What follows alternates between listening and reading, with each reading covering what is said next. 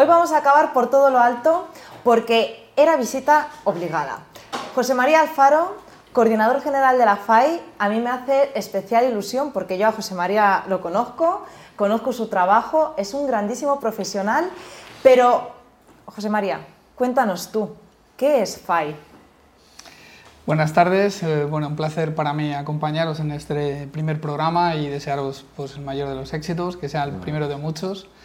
Bueno, pues Lora, la verdad que es un placer que hayas pensado en, mí eh, como portavoz de la Federación de Asociaciones Inmobiliarias, que básicamente es una coordinadora de, asociaciones territoriales de agentes inmobiliarios eh, que a día de hoy pues conforma un, un, parque de 27 asociaciones territoriales distribuidas por todo el territorio nacional y alrededor de unas 1.000 agencias inmobiliarias y unos 4.500 agentes inmobiliarios. Eh, tengo el orgullo de, ser su portavoz desde, casi desde su fundación. Eh, bueno, eh, para mí es parte de, de, mi labor diaria y lo hago con muchísimo gusto porque el objetivo fundamental de la federación es poner en valor el trabajo del agente inmobiliario, dignificar la profesión y dotar de herramientas y de formación a los profesionales para que cada vez demos y prestemos un mejor servicio al cliente. José María, pienso que eres una de las personas dentro del sector inmobiliario que hablan con mayor claridad. No te dejas nada en el tintero nunca. Y por eso para mí tu opinión es muy importante. Entonces, la pregunta, que también es muy importante, desde tu punto de vista, eh, ¿cómo ves la evolución del mercado? ¿Qué es lo que estás notando últimamente? ¿Qué estás viendo? Bueno, a ver, nosotros los agentes inmobiliarios estamos eh, en primera línea de fuego, eh, aunque no sea un ejemplo hoy demasiado, digamos, positivo, ¿no? Por la situación que se está viviendo a nivel internacional. Pero es cierto que, nosotros, para bien y para mal, somos los primeros que detectamos eh, o somos el termómetro, la temperatura del sector inmobiliario. Básicamente en la federación nuestro foco principal es el mercado de segunda mano, aunque es cierto que, también intervenimos en, y apostamos y ayudamos en la comercialización de la obra nueva. Pero bueno, a día de hoy lo que percibimos, lo ha comentado antes María, es que mm, este año 2022 se presenta como un, año de transición, eh, con un cambio de tendencia muy probable donde bueno, pues el mercado va a empezar a enfriarse a nivel de operaciones. Creemos que este año, y por los datos que tenemos internos y ya nos reportan nuestros asociados, no vamos a llegar a las 500.000 operaciones. Va a ser un buen año, de hecho ha empezado con fuerza, pero consideramos que hay muchas tensiones y también, bueno, pues que llevamos más de siete años de ciclo alcista y creo que, es difícil de pensar que, que podamos seguir en esa senda dado que prácticamente estamos en algunas plazas ya tocando los precios de máximos del año 2007. Hace unas semanas eh, tú y yo comentábamos en, una comida eh, el tema del valor de referencia del catastro, ¿no? porque dentro de todos los cambios que nos están haciendo también ha habido un cambio referente a esto y creo que hay muchísima incertidumbre. ¿Qué nos puedes contar, José? Pues es una de las cuestiones eh, más calientes en todas las conversaciones de, los profesionales inmobiliarios y no lo hacemos porque nos afecte, porque realmente a quien le está afectando es a nuestros clientes. El, llamado catastrazo, que yo creo que cada mes que pasa, cada mes que pasa es más catastrazo que nunca, eh, está, mm, determinando que se liquiden eh, por impuesto de transmisiones o sucesiones o donaciones muchos más impuestos y que no se justifiquen debidamente porque de alguna manera lo que hemos pervertido un poco el, hecho de que debemos de liquidar en función del valor de mercado, pues que además el propio nombre de valor de referencia de mercado pues no, no, no, lo hace mucho, mucho honor, ¿no? porque está, está digamos, eh, regulando eh, superficies catastrales en función de unos datos objetivos que no coinciden con el mercado muchas veces. El, el, mercado es otra cosa, el mercado tiene en consideración la altura, la orientación, la distribución interior de las viviendas, las superficies útiles, cómo están desarrolladas en las, viviendas, el estado general de, de reforma del inmueble, pues todo esto tiene muchísimo que ver y a veces Mm, la misma vivienda, en la misma edificación, en la misma altura, eh, pues puede variar un 20 o un 25% en algunos casos y esto, este, este dato eh, de Altecatastro no lo, está, no lo está manifestando y sí que estamos percibiendo que en algunos casos em, está habiendo variaciones de más de un 20 o un 25%. Y lo peor de todo es que ahora se invierte la carga de la prueba y le toca al, al contribuyente, al sufrido pagador, pues demostrar que, no se ha liquidado por el valor de mercado. De hecho, yo leía un artículo de Hacienda que ellos mismos estaban reconociendo que, que esto no, no, está realmente justificado, ¿no? Realmente, yo creo que no se ha hecho con el fin de, de hacer más justicia en, la recaudación de impuestos del mercado inmobiliario. Yo considero que se ha hecho con un afán recaudatorio y, y sin más, o sea, no tiene mayor. Yo creo que esto va a acabar en los tribunales y más pronto que tarde. Y de hecho nosotros los agentes inmobiliarios ya nos estamos organizando para dar el servicio de apoyo a nuestros clientes y que sepan cómo, tiene, cómo pueden canalizar esas, esas reclamaciones porque en algunos casos no se justifica para nada. Date cuenta que, por ejemplo, en el caso de las donaciones, en el caso de, de, las subastas judiciales, hay cosas que son bueno, tremendas. O sea, estamos hablando de que a veces se está liquidando por el doble de, de lo que sea de la operación que se ha, que se ha realizado. ¿no? Y además se está poniendo en duda algo tan tan obvio como el valor de transmisión en escritura. Es decir, si está poniendo en duda que eso es el valor de mercado, bueno, salvo, salvo excepciones que pueda haberlas, pero la norma general es que todo el mundo, y más ahora que nunca, está liquidando a máximos. El mercado está en máximos. Eh, comentaba hace un momento que estamos seguramente eh, a las puertas de un, de un, cambio de tendencia. ¿no? Pues ahora estamos liquidando todos por máximos. Pues ahora llega la administración y nos dice que todavía hay que pagar más. ¿Cómo crees que está afectando hasta el momento y cómo va a afectar de cara a un futuro esta cuestión?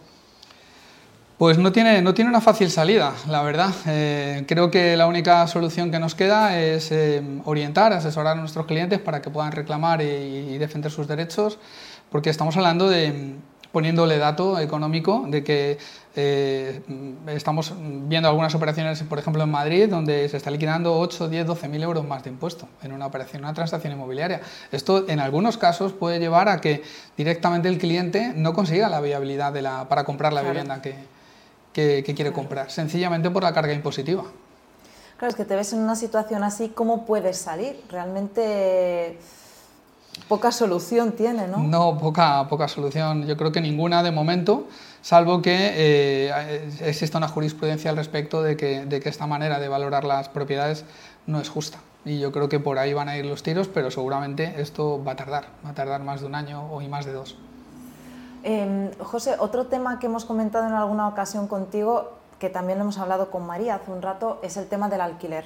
Eh, me gustaría también conocer tu punto de vista sobre, sobre esta cuestión. Pues estoy muy, muy de acuerdo con, con lo que ha comentado María. Eh, el proyecto de ley que se ha aprobado y que está en tramitación, lo único que ha hecho es em, bueno, eh, sumar inseguridad jurídica y, hacer dudar a, la escasa oferta que ya tenemos en algunas plazas, porque hay que reconocer que en España hay dos velocidades claramente, la España que crece en población, la España que, que crece digamos en, bueno que concentra el empleo y demás bueno pues ahí hay una clara hay una carestía importantísima de vivienda en alquiler eh, daos cuenta, por ejemplo, en Madrid, en los últimos 5 o 6 años está creciendo al ritmo de por encima de 40 o 45 mil habitantes. Eso es algo que es incapaz el mercado de absorber por sí mismo y si no se hace obra nueva en alquiler y si no se incentiva a los pequeños propietarios para que pongan sus viviendas en alquiler de ninguna de las maneras, porque el proyecto de ley lo único que tiene es una bajada, es un desincentivo y acciones, digamos,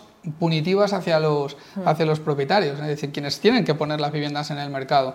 Al final yo creo que eh, los agentes inmobiliarios que estamos día a día trabajando oferta y demanda, es mm, muy tremendo que tengamos que ver situaciones donde, eh, hablando de portales inmobiliarios, donde tengamos que despublicar una propiedad eh, dos horas después de haberla publicado por la avalancha de, demanda que tenemos sobre esa vivienda y tengamos que hacer una especie de casting entre todos los inquilinos porque, es, porque el mercado es capaz de, incapaz de absorber esa demanda. Y de, apostar en el corto plazo por incentivar, incentivar a los pequeños propietarios que tienen que poner las viviendas en el mercado, como digo, con, con seguridad jurídica y con incentivos fiscales claros, incluso con ayudas, por ejemplo, en la reforma, la rehabilitación, porque mm, nosotros hemos definido claramente tres razones por las que un propietario no pone una vivienda en alquiler.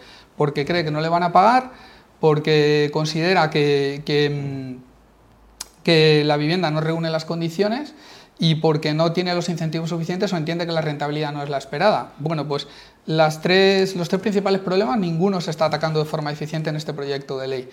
Si a esto le sumas además el, digamos, la limitación que han puesto durante tres meses de, las subidas IPC, que está afectando más que beneficiando, porque nosotros tenemos una encuesta interna que dice que desde enero de este año la grandísima mayoría de los arrendadores ya no estaban subiendo las rentas en todos los alquileres que estaban más o menos a mercado. De hecho, ahora lo que, lo que se está produciendo es una cosa muy curiosa que yo le he dado en llamar efecto ancla, y es que la gente se está agarrando al 2% para subir hasta el 2% cuando hace un mes a mí me estaban diciendo mis clientes que no iban a subir nada porque entendían la dificultad del sector. O sea que lejos de, ayudar a, engrasar un poco el mercado y, encontrar esos equilibrios, pues estamos yendo a peor, claramente. En Madrid, además, eh, mm, quiero, no quiero marchar sin decirlo, Existe un proyecto muy interesante que es el Plan Vive, que lo comentábamos antes de eh, the record. Bueno, pues es un plan que puede poner en el mercado 25.000 viviendas en 8 años, que no es la solución a corto plazo, pero que va por la línea de la colaboración público-privada, de lo que se llama el Build to Rent, bueno, pues y que seguramente va a ayudar a, a equilibrar un poco ese mercado. Yo creo que hay que apostar por esa serie de medidas que incentiven y también la construcción y el desarrollo de nueva vivienda pública en alquiler, que es lo que más falta nos hace. Desde luego que sí. José María, me gustaría que nos contaras qué, proyectos tiene FAI. FAI yo lo llevo siguiendo desde hace unos años y sé que tiene también mucho movimiento de formaciones, mm. de eventos. ¿Qué, tiene FAI ahí pendiente o qué, qué tenéis entre manos? Pues eh, mira, el, objetivo de FAI desde su creación es eh, fomentar la colaboración entre profesionales, entre agentes inmobiliarios, con el objetivo de conectar mejor oferta y demanda y dinamizar el mercado. O sea, es un objetivo claramente de mercado que a quien beneficia es al usuario consumidor, no a las agencias, porque las agencias en todo caso lo que hacemos es incentivarnos entre nosotros para conseguir eso, la mejor y la más rápida conexión de la oferta y la demanda. FAI lo que está haciendo es poniendo herramientas que tienen que ver con convenios profesionales para la mejora de herramientas tecnológicas Luego, un plan de formación muy interesante que no existía en España y que nosotros eh, lo, lo, enmarcamos en la autorregulación, en la formación, la autorregulación a través de la formación, que es el proyecto de agente inmobiliario registrado, donde una organización nacional sin ánimo de lucro, como es la Federación, pues otorga una licencia, por así decirlo, eh, de agente inmobiliario registrado a todas las personas que realicen estos seis módulos formativos. Módulos formativos que, resumo muy rápido, tienen que ver con el trabajo con el vendedor, el trabajo con el comprador, eh, la valoración inmobiliaria, eh, aspectos jurídicos, aspectos técnicos también y, em, y la ética profesional. Entonces, es un, digamos, una formación básica, homogénea y esencial para cualquier persona que ya se esté dedicando a esto que pretenda dedicarse a esto y que pretende cubrir un gap que hoy día eh, se está produciendo y es que si una persona, un, por ejemplo mi hijo que va a terminar la, el pequeño que va a, terminar la educación secundaria este año y si quisiera estudiar para ser agente inmobiliario, pues no existe ningún instituto de formación profesional en España que otorgue esa formación, porque realmente tenemos desarrollada la certificación profesional inmobiliaria a través del convenio, pero no está implementada en, eh, a través del Ministerio de Educación. Entonces, no es que nosotros pretendamos dar la formación profesional, pero sí que pretendemos hacer algo que nadie hace hasta ahora, que es dar una formación básica homogénea y esencial para cualquier persona. Y es una formación online que a día de hoy, después de un año, lleva más de 500 matriculados y más de 300 agentes registrados. Está creciendo muy deprisa, todavía apenas se conoce porque nosotros tenemos recursos limitados en marketing, y, que además aprovecho que está aquí, que está con nosotros María en Fotocasa para, para, que, para contarle este proyecto y que nos eche una manita desde, desde los portales inmobiliarios, que yo creo que nos va a ayudar mucho, sobre todo en beneficio del usuario y consumidor.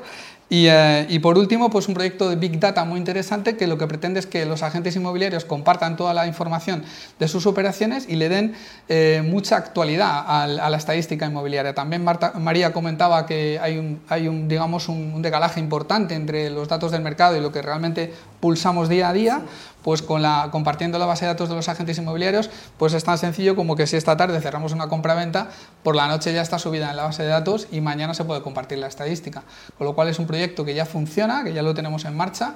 Hay más de 500 agencias inmobiliarias que están agregando datos, ya los hemos estructurado, los estamos presentando incluso a nivel comercial en un, en un portal web de, de exclusivas que llamamos de exclusivas compartidas, que lo que nos dota es de un mayor nivel de calidad, porque en ese portal inmobiliario solamente se pueden presentar em, propiedades exclusivas, sin duplicados y con un alto nivel de calidad que está, digamos, auditado internamente. Yo voy a aprovechar, eh, ya que estamos en Madrid y emitiendo desde Madrid, aquí, al lado de, la Almudena, em, necesitamos hablar de BPI Madrid, porque BPI es eh, Buenas Prácticas Inmobiliarias, es una asociación, pero qué mejor que hables tú Un poquito. Y con esto terminamos. Ya te dejo tranquilo, te lo prometo. Pues mira, Buenas Prácticas Inmobiliarias fue una iniciativa que, que yo promoví a, a, través de amigos inmobiliarios, porque yo creo que las asociaciones funcionan mejor si se crean en base a la confianza de, de sus miembros. ¿no? Y eh, en ese momento pues éramos 12 agentes inmobiliarios de Madrid de diferentes puntos eh, que nos, nos, juntamos y que atendiendo al código ético de la federación nos parecía que valía mucho la pena trabajar en pro de beneficiar y dar garantías a los usuarios y consumidores y dignificar la profesión de agente inmobiliario. Nos juntamos así y bueno, poquito a poquito estamos creciendo y ya, ya somos 27 asociados, entre los que tenemos el placer de contar contigo.